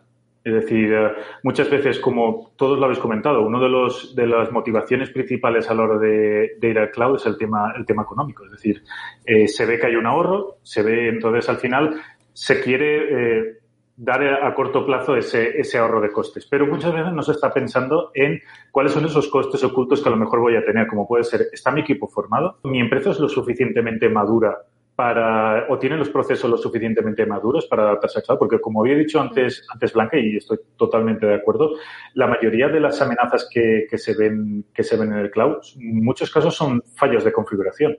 Es decir, alguien ha, dejado el IAM demasiado, con demasiados permisos, algún grupo de seguridad que se, que se quede abierto, algún firewall. Entonces, si mis procesos no los tengo lo suficientemente maduros como para que hayan capas de control, como para que hayan capas para que podamos controlar toda esa flexibilidad que tiene el cloud, pues en muchos, en muchos casos va a ser un fracaso. Va a ser un fracaso porque sí, ahorraremos costes, pero vamos a tener un montón de problemas de por ejemplo, migraremos al cloud sin tener clara la arquitectura que necesitamos. Luego tendremos que eh, hacer la rearquitectura otra vez. Entonces, muchas veces mm, se migra rápido y cuando quizá a lo mejor mm, no sé si es, si es el momento. Es decir, en algunos casos, en algunas empresas. Sí, se migra rápido y se migra mal en ese sentido porque no se valora la necesidad para dejar las cosas bien hechas y que luego no se tenga que hacer dos veces. No eso es como quien compra barato que compra dos veces, ¿no? Pues quien hace una arquitectura un poco de salir del paso por las prisas, pues luego tiene que hacer cuando ve la necesidad real o las cosas que hay que hacer y es un gasto doble, por decirlo de alguna forma, ¿vale?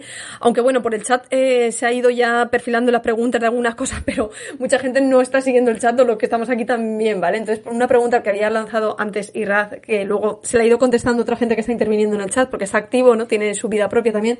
Que, que estaba diciendo, ¿desplegar firewalls de capa 7 en la nube tiene sentido o es como poner vallas al monte? Ya digo, le han estado contestando, incluso eh, Miguel también ha estado contestando a todo lo que iba viniendo, pero lo, lo introduzco aquí al debate. O sea, ¿consideráis que desplegar estos firewalls es como como querer cerrar.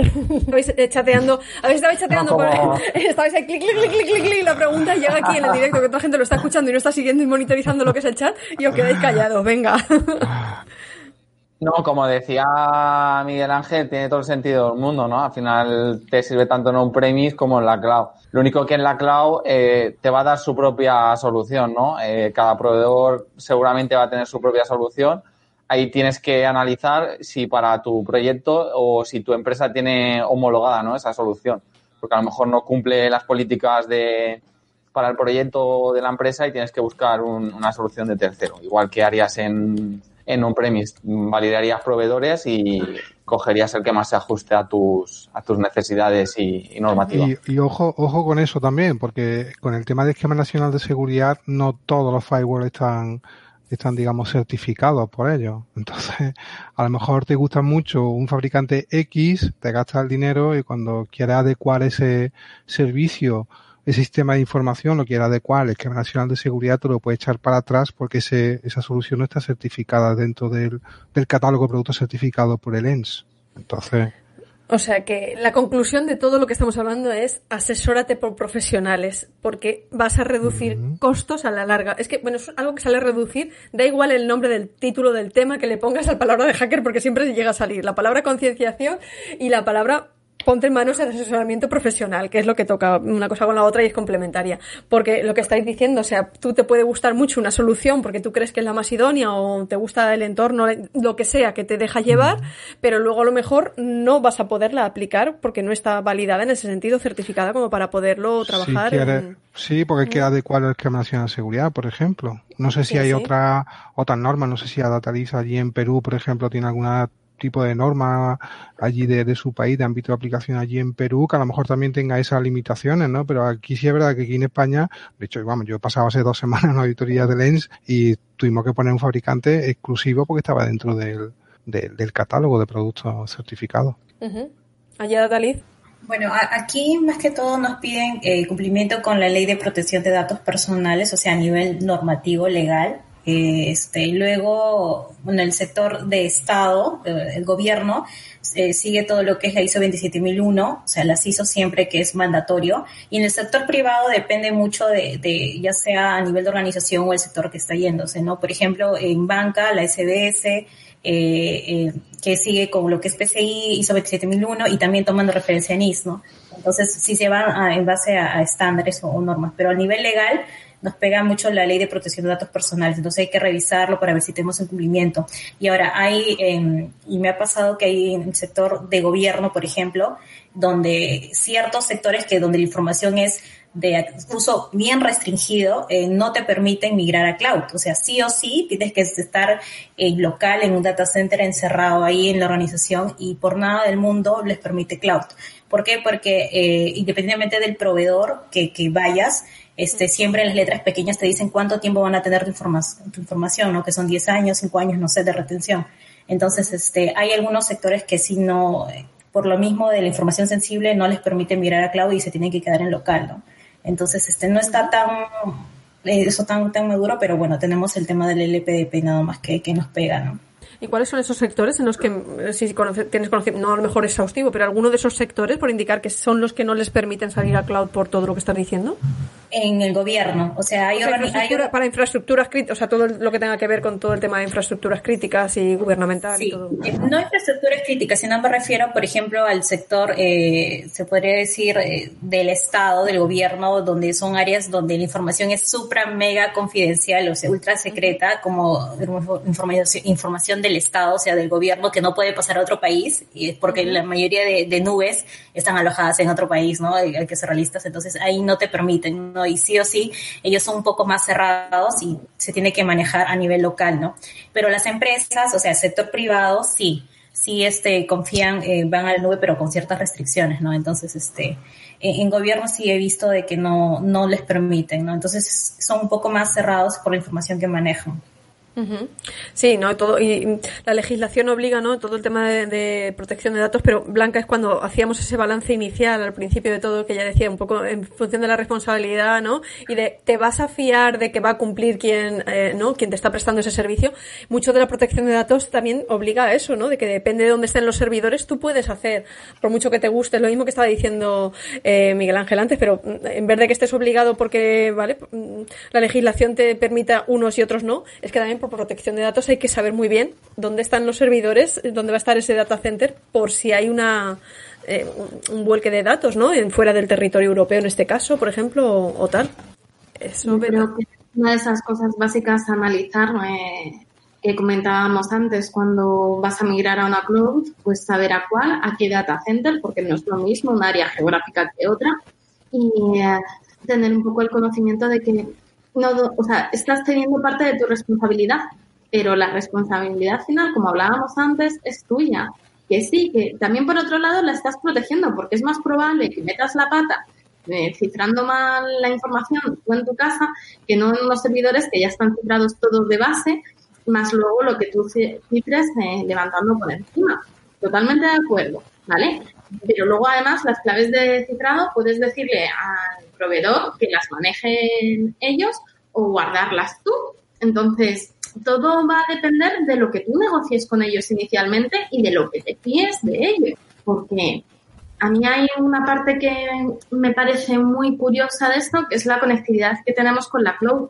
Normalmente nos fiamos de que esa conectividad es directa y, oye, pues no hay nada, pero ¿hasta qué punto nos fiamos de, este, de esta conectividad? No, no es una MPLS que digas tú, voy directa a mis servidores y, bueno, paso por el proveedor de Internet que también me puede hacer cualquier cosa. En este caso, ¿no? Entonces, bueno, a ver, que hay sus trucos, puedes establecer VPNs y esas cosas, pero que lo que decía antes, que tienes que examinar muy bien dónde te metes y hasta dónde le das permisos. Que es tu casa la que estás migrando a la nube y al igual que si tú te compras una casa en un barrio o en otro, eh, echas una ojeada al barrio y te fijas en que no sea una zona con terremotos o que se incendie a menudo o pasen tornados, pues esto es lo mismo.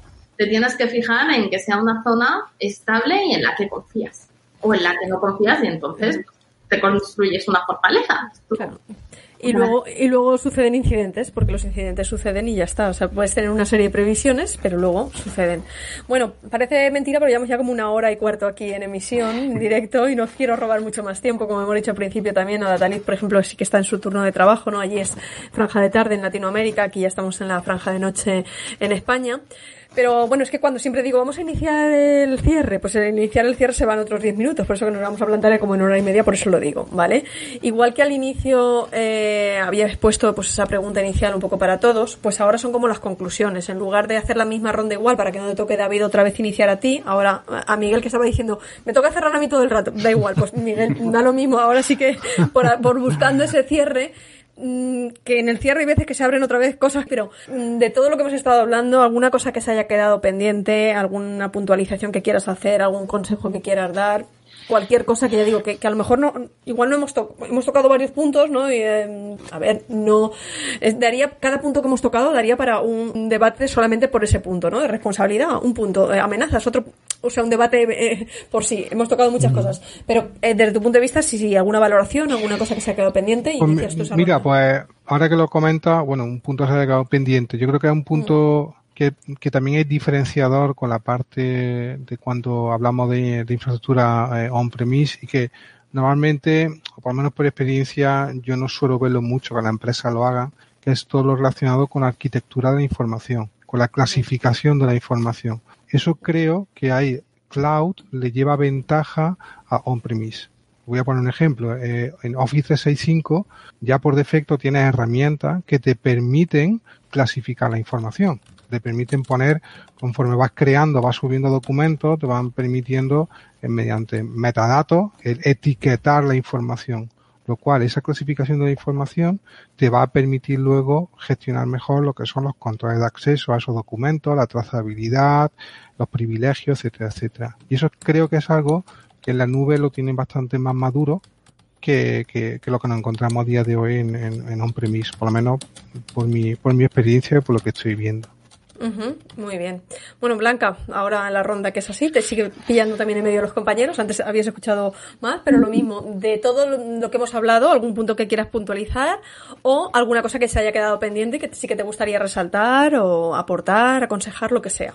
Estoy de acuerdo con Miguel Ángel en lo que acaba de comentar. Eh, la nube está mucho más madura en algunos aspectos y es mucho más fácil de desplegar. Y luego, mm, Yolanda, me vas a permitir el que voy a hacer publicidad porque tú lo sabes, estoy moralmente obligada y además que lo hago con todo el amor de mi corazón. Y es eh, comentaros dos cosas. Lo, bueno, en primer lugar, eh, no sé si alguno de nuestros oyentes se ha apuntado a la National Cyber League. Si no, os invito a conocer la iniciativa. La inscripción ya está cerrada, pero eso no significa que no la podáis seguir por las diferentes redes sociales. Y, eh, bueno, obtener eh, no la misma experiencia, pero sí un trocito pequeñito y os aseguro que merece la pena estar de oyente porque es que es una pasada iniciativa. Así que os invito a buscar en Google Nacional Ciberlink de la Guardia Civil y investigar un poco sobre ella. Eh, además está Yolanda, que también es compañera mentora mía, así que cualquier pregunta nos derivo a ella las preguntas. Y en, el, canal está el especial que hicimos dedicado a esta edición, pues para contar toda esa experiencia que supuso la primera edición, que fue en presencial, que nos aportó muchísimo esa parte, pero que este año se suplirá pues con toda la tecnología lo que se pueda, o sea que, que sí. Exacto. Y eh, luego eh, comentar así eh, también en pequeñito que una de las cosas que nos da la cloud es poder permitir el aprendizaje eh, cuando empiezas a formarte en este mundo o tienes suerte y tu jefe te permite ir a diferentes cursos y tienes el material en oficina, en un laboratorio para poder toquetear y meter la pata mil veces, o es imposible aprender. Pero con la Cruz es diferente. En estos momentos creo que Microsoft tiene todavía abierto los días 16 y 17 un campus online de formación donde os podéis sacar la certificación básica y donde os van a enseñar durante dos días eh, cómo funciona su nube a nivel, pues eso, eh, nivel iniciación, pero oye, ya es algo que tenéis y que no tendríais en eh, on-premise. Y al igual que esto lo está haciendo Microsoft, eh, Google lo tuvo hasta septiembre, volverán a sacar diferentes promociones en las cuales eh, o bien tienes los vídeos en YouTube y te dan, yo qué sé, 200 mm, euros, entre comillas, eh, para gastártelos en créditos para probar cómo funciona, o bien eh, te dan acceso a laboratorios que no son la propia nube, pero que están copiados y pegados. Y eso para aprender, para la gente que venimos de fuera y no estamos formados, es una grandísima ventaja que deberíamos todos de aprovechar hay una gran oportunidad hoy en día de poder, ese abanico de Internet, esa ventana que nos permite ampliar mucho conocimiento y mucho más del que, a veces se, conoce o el que te da la vida, ¿no? De poder utilizarlo. O sea que muy buen apunte eh, el que has hecho, Blanca. Bueno, eh, José Manuel, en esta ronda te toca ahora a ti aportar, puntualizar alguna cosa de las que se han ido comentando o abrir un abanico de alguna cosa que se ha quedado en el tintero. Sí, yo quería complementar a Blanca, bueno, que estoy eh, también hago un poquito de spam, ¿no? Estoy creando una, una, comunidad, tengo un canal de Discord y recientemente también un canal de Twitch en el que podéis pasaros y ver esta parte más técnica, ¿no? De, cómo trabajar con, con, la cloud y podéis preguntarme cualquier cosa. Con esto también eh, expandir un poco que no nos quedemos solo en el proveedor, sino en todos estos nuevos procesos que están surgiendo con la cloud, de infraestructura como código, el tema de contenedores también que va todo como un poco muy, muy ligado que es un campo nuevo y creo que ahí también hace falta mucho, mucho ¿no? Mucha persona de, de seguridad. Y cierro con un consejo de que no se den por hecho las cosas en la cloud, ¿no? Que a veces nos vamos a la cloud y sobre todo en la seguridad damos por hecho de que, de que ya están y, y no es así. No se puede dar por hecho nada. Eh, repito lo mismo que decía al inicio. En la descripción del vídeo, cuando estéis escuchando el podcast, el enlace que ha comentado ahora de José Manuel de su canal, pues lo podéis encontrar ahí, ¿vale? Para poder, toda esa parte técnica que está desplegando muchos directos, pues para ayudar a mucha gente en, en todos estos aspectos que, que se han comentado. Bueno, Adataliz, venga, en esa ronda, lo mismo, algo que hayamos comentado pero que quieras ampliar o que quieras añadir sobre la temática que hemos dicho, aprovecha también para, para comentar también la comunidad, ya puestos, o sea, aquí está el escaparate totalmente abierto de palabra de hacker, ¿vale? La comunidad allí en Latin. Bueno, eh, yo soy parte de una comunidad de mujeres que se llama Sexy by Woman, eh, nos pueden seguir en redes sociales, estamos en LinkedIn. Y bueno, este, vemos todos los temas de ciberseguridad. Ahorita por el tema de la pandemia como que estamos detenidas, y pero bueno, igual seguimos con las actividades. Ahora, por el tema de cloud, eh, la recomendación que, que, doy en realidad, no solamente para ese tema, sino para diversos temas, yo creo que hay que reforzar buscando información, eh, si tenemos el, eh, administramos o vemos la gestión eh, en algún proyecto, en la empresa, ver los contratos y, y también este, aprovechar que ahorita hay diversos foros o grupos que se están formando, ya sea para temas específicos, ya sea de, de cloud, ya sea de, este, de desarrollo, o sea, eh, yo creo que hay que buscar como que el trabajo en equipo y buscar a profesionales también, no solamente de un país, sino de otros lados para poder reforzar estos conocimientos y, ver en qué que, sigamos aprendiendo, ¿no? Entonces, es un tema nuevo, eh, bueno, por aquí es nuevo y, bueno, entonces yo creo que si aprendemos y buscamos información, como que ya no nos vamos a sorprender de cuando ya estemos en plena implementación, ¿no? muy bien. Bueno, eh, David, iniciaste y te toca cerrar, ¿no? Poner el cierre de tus compañeros, has estado ahora escuchándolos, eh, tanto de lo que se ha ido comentando a lo largo de la charla como en esta ronda final, alguna puntualización de lo que se ha dicho, añadir alguna cosa que se ha quedado en el tintero, es tu tiempo. Bueno, en, este caso no tengo nada que promocionar, aunque, bueno, si me queréis seguir en, en Twitter, siempre estoy, siempre estoy compartiendo eh, top temas de seguridad y Lo mismo, tienes, tienes ahí tu Twitter puesto y está en la descripción del vídeo. Lo de promocionar era, son, son iniciativas en, común y por el bien común, con lo cual aquí están las puertas abiertas para todo lo que sea por el bien común en ese sentido. Yo, yo sí como, como conclusión sí que, sí que me gustaría hablar eh, sobre todo a, nosotros, a la comunidad, a todos los profesionales de, la seguridad, pues que un poco tampoco, que no lo tengan miedo, miedo al cloud, porque sí que es verdad que, desde mi punto de vista, para, dedicarse a, la seguridad en el cloud, sí que hay que hacer un poco cambiar el enfoque que tenemos, que tenemos hasta ahora, porque muchas veces uno de los grandes problemas que tenemos nosotros cuando abordamos la seguridad en el cloud es que todo va muy, muy rápido. Es decir, eh, en el cloud todo se ve, no sé, por ejemplo, nosotros al final en la empresa donde yo trabajo, pues se sale varias veces a producción al día. O sea, es, eh, en, entornos de integración continua y de despliegue pues va todo muy rápido. Entonces, hay que un poco cambiar la mentalidad que tenemos de, de ser como eh, barreras y ser más como guardarraíles, ¿no? Es decir, poner eh, dentro del cloud todo lo que son unas barreras para que al final nuestros desarrolladores y nuestro equipo de ingeniería puedan correr, pero siempre sin, sin, salirse de, de, esa, de esa carretera. Entonces, ser más unos habilitadores de seguridad más que, que unos stoppers. Y en ese caso, pues para nosotros, desde nuestro punto de vista como profesionales, yo creo que lo que tenemos que hacer es adaptarse. Y para adaptarse yo, por ejemplo, una de las cosas que estoy viendo, una de las habilidades más necesarias que estoy viendo para adaptarse al cloud es el tema de la programación. Es decir, ahora si no automatizas todos tus controles de seguridad, como decía antes José Manuel, infraestructura como código. Es decir, esa infraestructura como código te va a hacer que tú al fin y al cabo minimices los, los errores humanos, porque al fin y al cabo, una vez lo defines en código, siempre se va a desplegar de la misma forma. Eh, si tú al final también automatizas tus controles de seguridad y los, y los dejas como código, al final es intentar eliminar ese error humano porque al fin y al cabo todos sabemos que cuando las personas corremos mucho cometemos errores. Si al final lo tienes como código, pues siempre podemos mitigar. Quería dejar esa, ese apunte, al final como que no todo está malo en el cloud, como que hay, hay herramientas por las cuales podemos, podemos hacerlo seguro y podemos a la vez correr y, ir rápido, que nuestra compañía vaya rápido, pero a la vez de, una forma segura. Yo quería añadir una, última cosa rápida. claro que va, va, en relación a lo que ha comentado David. Hay un, un libro que os recomiendo que es de, autores Malcolm Harkins, se llama, bueno, está en inglés, pero vamos, es sobre, sobre gestión de seguridad de la información y utiliza una frase clave que va como anillo al dedo a lo que he comentado David, que es que es eh, protect to enable, es proteger para habilitar. Es decir, no al contrario, no eh, desactivar por, para evitar el riesgo, sino al contrario, justamente lo que ha dicho David. Pues me he acordado de esa frase que utilizaba en este libro muchas veces, que es eh, eso, proteger para habilitar, básicamente.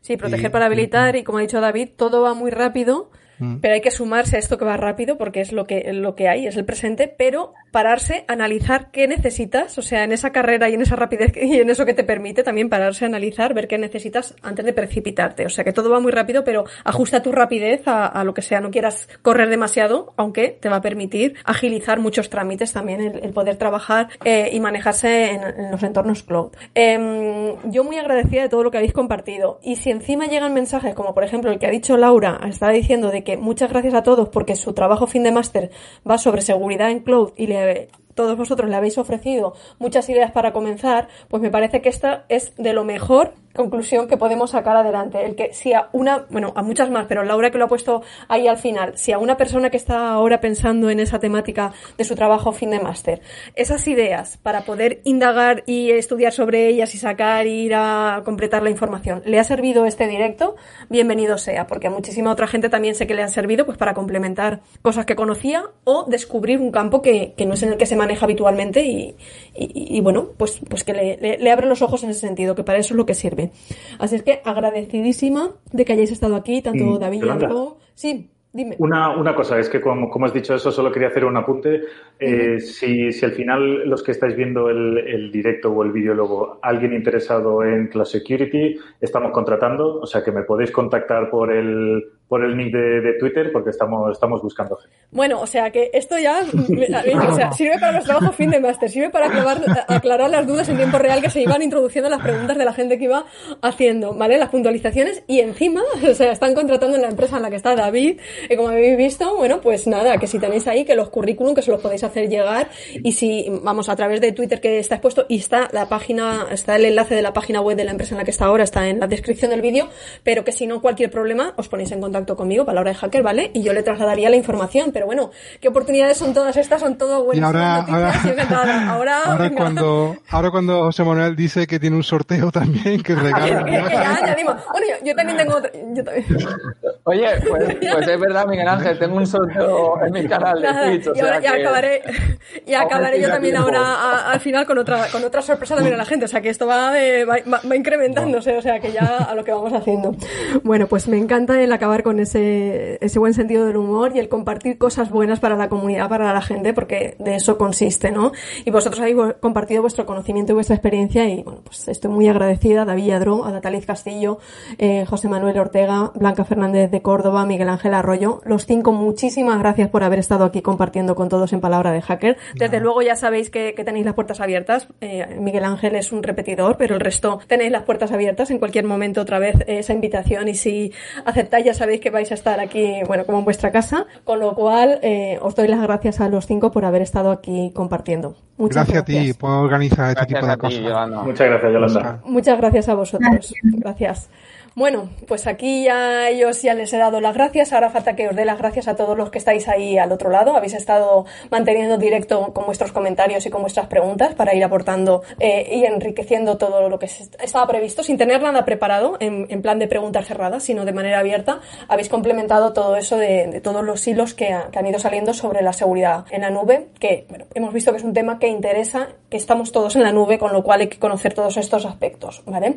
Quiero dar las gracias, como digo, a todos los que estáis siguiendo el directo y a todos aquellos que a posteriori veáis el vídeo o escuchéis el podcast, ¿vale? Que a través de los canales de Palabra de Hacker, a través de mi página web yolandacorral.com encontráis toda la información puntual y ya que ellos han estado diciendo cosas, yo también era guardar una, una sorpresa para el final.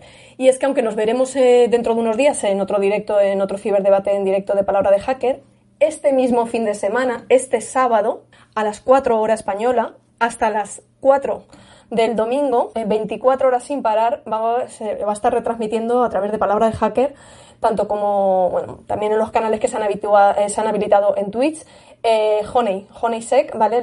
Honeycom, perdón, organizado por la asociación HoneySec, eh, un evento que se ha hecho siempre en presencial, que este año por las circunstancias será online, entonces van a ser 24 horas seguidas de charlas y talleres, tanto en castellano como también va a haber algunas en inglés, ¿vale? Todas relacionadas con ciberseguridad, con mm, todo tipo de especialistas eh, de lo más top, con lo cual os emplazo a que este fin de semana se va a abrir la ventanita de manera especial de palabra de hacker para poder acompañar a todos los amigos de, de HoneySec, ¿vale? En la celebración de su evento de HoneyCon, con lo cual os emplazo, en los próximos días también saldrá y se anunciará, pero que bueno, a partir de las 4 horas española del sábado, ininterrumpidamente hasta las 4 horas española del domingo, 24 horas sin parar, vais a tener ciberseguridad con un montón de temáticas, con lo cual, muchísimas gracias y nada, que en unos días retomamos lo que es el directo habitual de Palabra de Hacker, pero esta sorpresa quería compartirla con vosotros ya que estáis ahí en el directo, aunque se anuncien en estos días en las redes.